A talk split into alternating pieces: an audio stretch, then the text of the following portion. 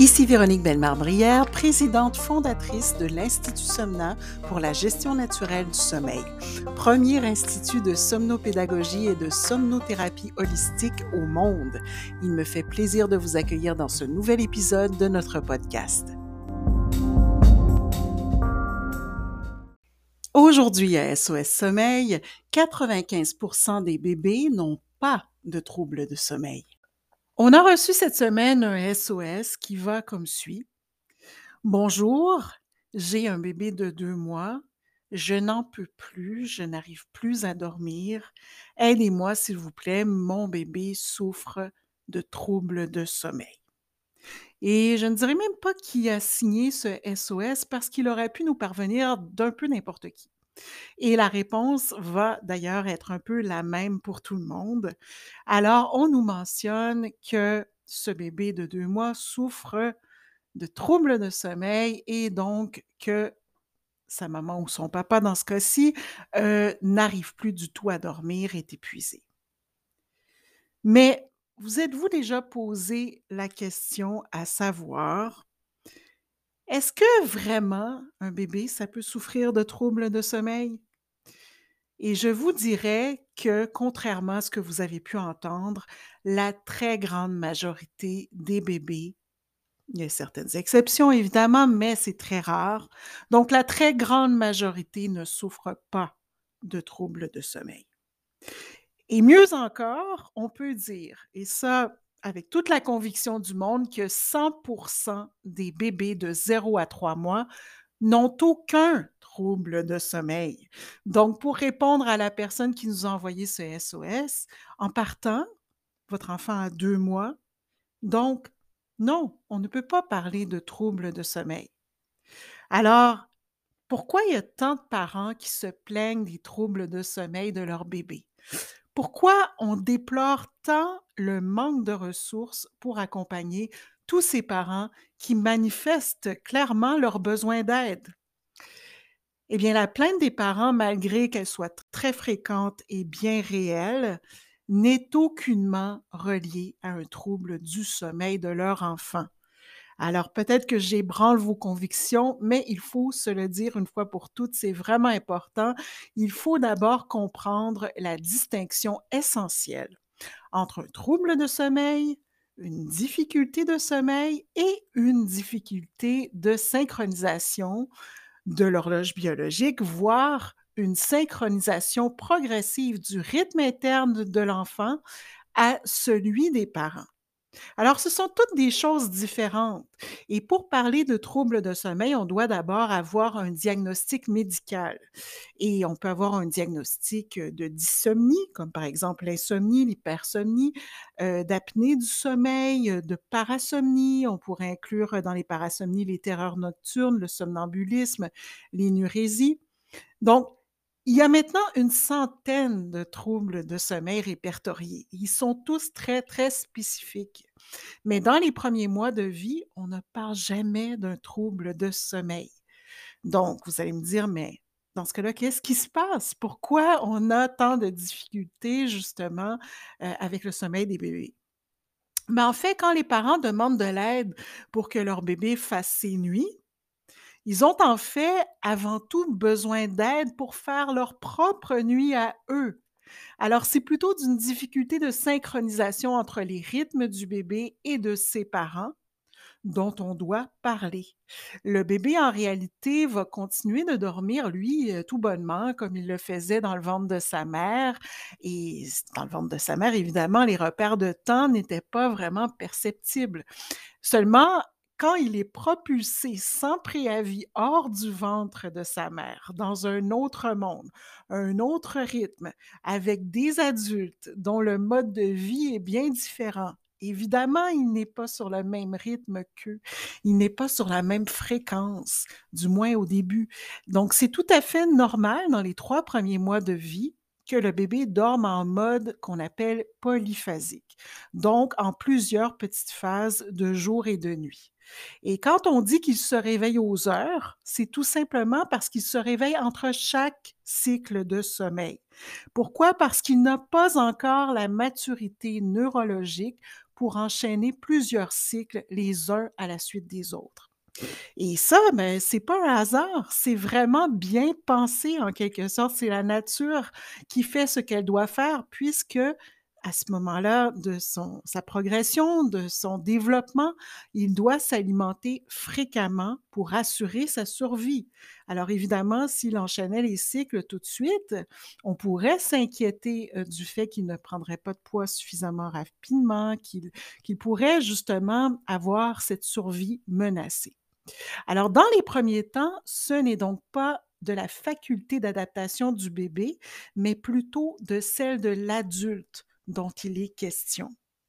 Depuis longtemps, l'adulte, lui, va avoir appris à dormir d'une traite la nuit, donc en mode monophasique, et euh, doit être productif le jour parce que c'est ce que nous commande la société.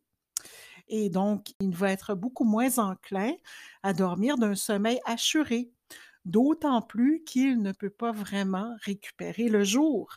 Alors, évidemment, ça peut donner lieu à certains malentendus. Mais bientôt, le bébé va, lui, être en mesure de mieux distinguer le jour et la nuit et d'enchaîner plusieurs cycles de sommeil. Il va pouvoir aussi commencer à se rapprocher progressivement du rythme de ses parents.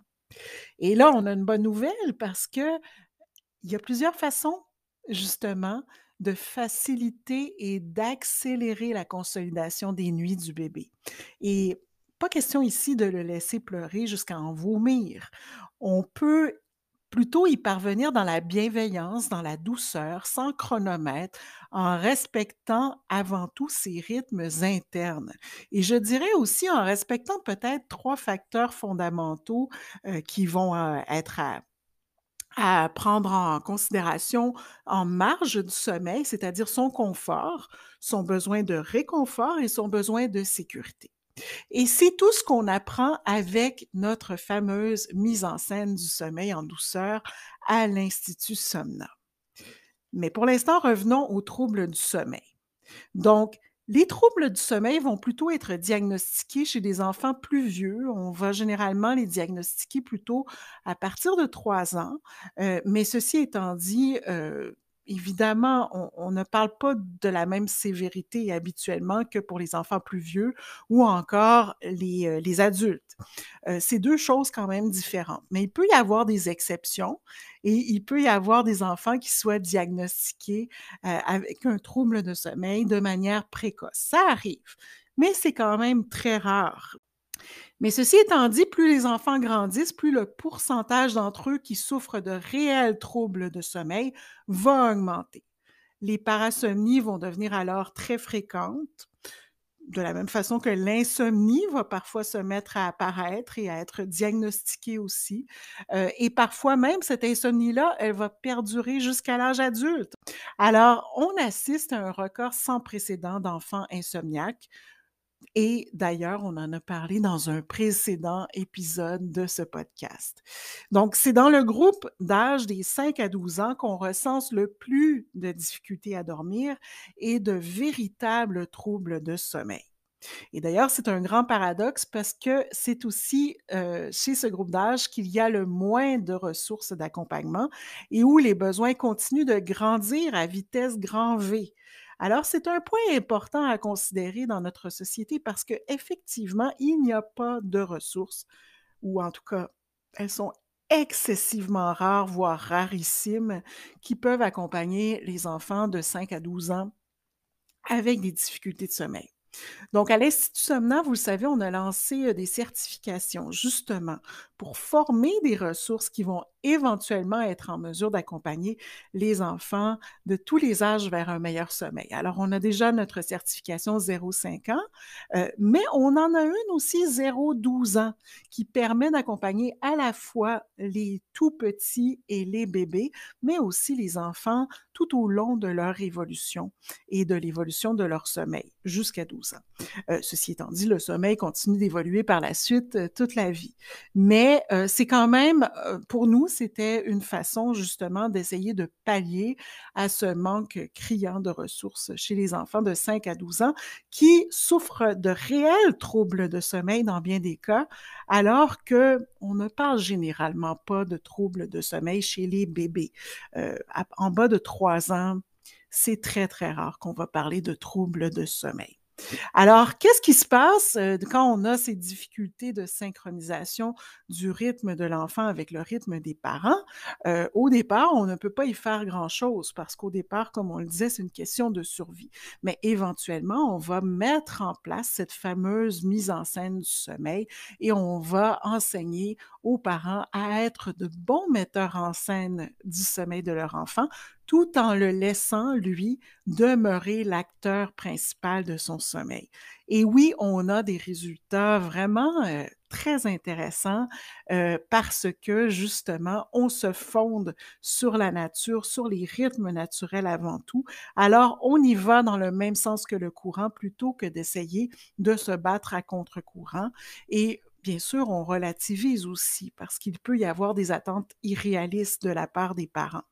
Donc, évidemment, euh, si on décide de suivre la vague, les choses vont s'enchaîner éventuellement naturellement. Ça va se passer très, très bien et on, le parent va être aussi beaucoup plus en confiance de son côté euh, dans son rôle d'accompagnateur au sommeil de leur enfant.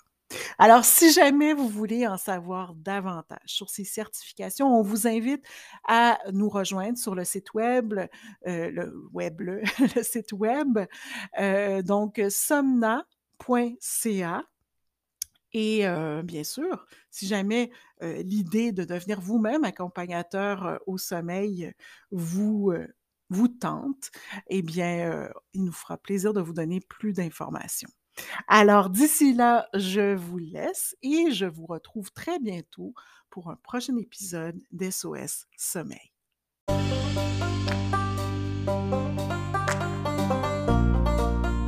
L'Institut Somna offre des formations et des consultations pour apprendre ou réapprendre à bien dormir naturellement à tout âge de la vie. Vu les besoins criants, nous avons récemment lancé trois nouvelles certifications pour les personnes qui pourraient être intéressées à leur tour à devenir accompagnants au sommeil auprès des bébés, enfants, adolescents et ou des adultes. Pour toutes les informations, rendez-vous sur notre site somna.ca. thank you